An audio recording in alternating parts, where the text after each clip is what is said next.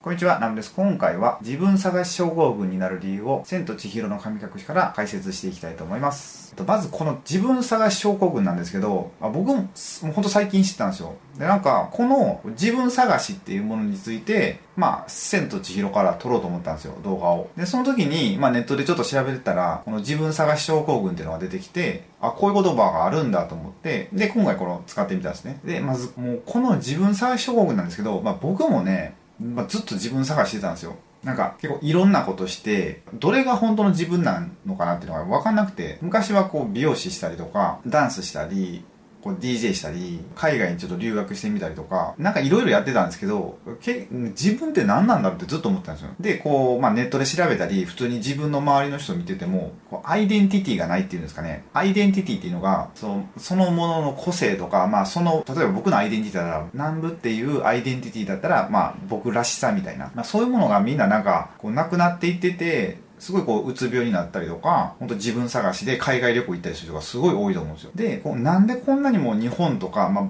僕もそうでしたし、日本人ってこんなに自分探しをする人が多くなったかっていうその理由を、まあ、僕のこのお茶とか、まあ、最近あんまお茶してないんですけど、お茶の先生で歴史の先生でもある方に、まあ、教えていただいたんですよ。で、その中の例えとして、この千と千尋っていうのがあったんで、あ、なるほどなと思って、この動画を作ってみました。とりあえず、千と千尋は、まあ、ほとんどの方見られてるんじゃないかと思うので、まあ、あらすじとかちょっと置いといて、この千と千尋で大事なシーンがあって、それが、まあ、どこかというと、千尋って、まあ、白に助けられるじゃないですか。で、その後、湯屋行きますよね。で、その後、こう、湯婆婆の最上階のとこまで行くじゃないですか。ビーンで、あの、エレベーターで。で、その時、まあ、なんだかんだあって、最後や、あの、働けるってことになったんですけど、その時の契約の時に、萩野千尋でしたっけ？なんかまあ、本名、フルネームであるじゃないですか。で、その本名を取られて、湯婆婆にこれからお前は千だって言われるシーンあると思うんですよ。で、そこからは、まあ、湯屋で千として生きていくんですけど、少し経ってから、自分の名前を思い出せないっていうシーンがあったと思うんですよ。あ、そういえば私って千尋だった、みたいな。これの、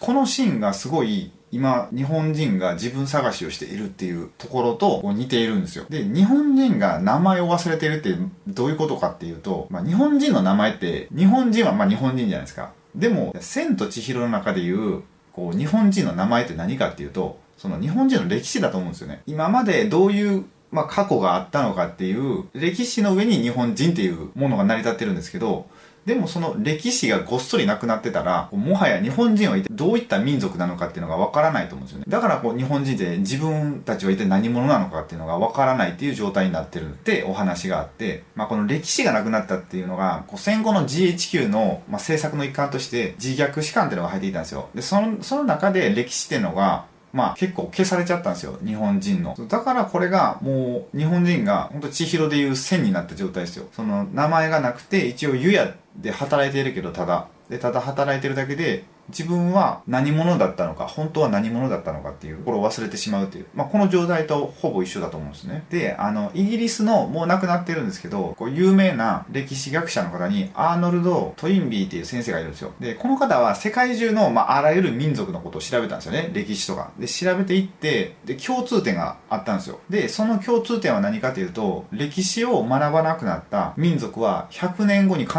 ず滅ぶっていうことなんですね。そうだから日本人が今、まあ、自分たちは何者なのかっていう、この日本人としてのアイデンティティがなくなってて、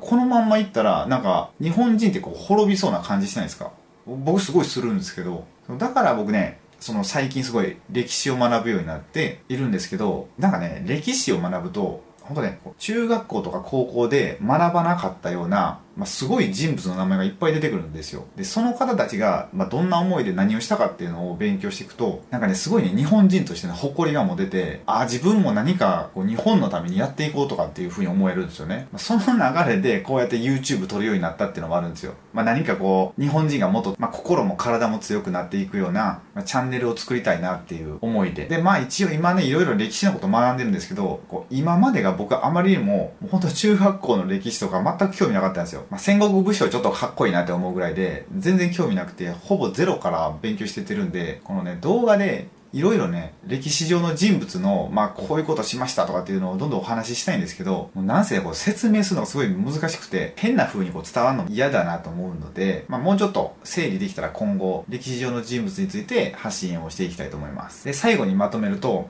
まあ、本当にこう、千と千尋なの、まあ、千尋が名前を取られて、千になって、現実の自分っていうのを忘れてたみたいに、まあ、今の日本人も本当にね、こう、歴史が消されたことで、日本人とは何なのか、まあ、自分とは何者なのかっていうのが分かんなくなってて、今こんな状態になってるんですよね。なので、まあ、僕の経験から言うと、自分探しっていうのをしようと思って海外行っても、逆に余計自分って何者か分かんなくなったんですね。海外で友達と喋ってる時に、まあ、外人の、みんなこう自分の国の歴史の話とかしてるのに、僕なんかこう、戦争でいろいろ、いろんな国侵略して、で、最終的に負けてっていうので、なんか何も誇れることがなかったんですよ。だからすごいその時ショックを受けて、まあ、帰国したんですけど、でも、でもちゃんと今、日本の歴史を学ぶことですごいね、もう尊敬できる人物がいっぱいいるので、でそうすると、本当自分も、その歴史上の人物からエネルギーをいっぱいもらえて、何かやっていこうっていう自分っていうのが見つかるんですよね。だから、こう自分探しで海外へ行くんじゃなくて、本当日本の歴史を学ぶと自分が見つかるんですよ。そんな感じで、まあ、意外と自分が何者か知りたかったら、日本のことを、まあ、より知っていった方が、まあ、いいかなと思うので、また、あの、今後僕の動画を見ていただいたら嬉しいです。ということで、今回の動画はこれで終わりたいと思います。もしこの動画がお役に立てていただければ、グッドボタンやチャンネル登録をお願いいたします。チャンネル登録をしていただく際は、最新の投稿が通知されるように、ベルマークをオンにお願いいたします。また、ご意見やご感感想がありましたら、コメント欄へお願いいたします。ということで最後までご視聴いただきありがとうございました。